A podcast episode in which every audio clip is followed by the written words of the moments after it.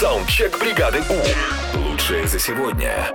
Каждый раз плачу, когда, и вот тут вы продолжаете свою версию. Э, Саундчек послушаем. Готовы? Поехали. Доброе утро, бригада У. Я всегда плачу, когда учу с ребенком стихи. Ну, одна из самых распространенных э, версий, да, когда уроки делаю с детьми. Поехали дальше. Я плачу вообще практически всегда. Я смотрю рекламу подгузников, Я тоже на плачу. рекламе плачу. Я смотрю закаты в Орле и Решке и плачу. Я смотрю белый бим, черное ухо и плачу. Я плачу вообще всегда. Я такая слезомойная, аж бесит. Это прям моя сестра, я тоже часто плачу на рекламе. У меня, Вообще. у меня есть одна подруга Настя, которая много-много лет назад увидела, как, знаете, маленькие-маленькие экскаваторы, которые снег убирают, маленькие такие, ростом с человека. И она видела, как он ехал по обочине, и его объезжали машины. Ей стало его жалко, и она заплакала.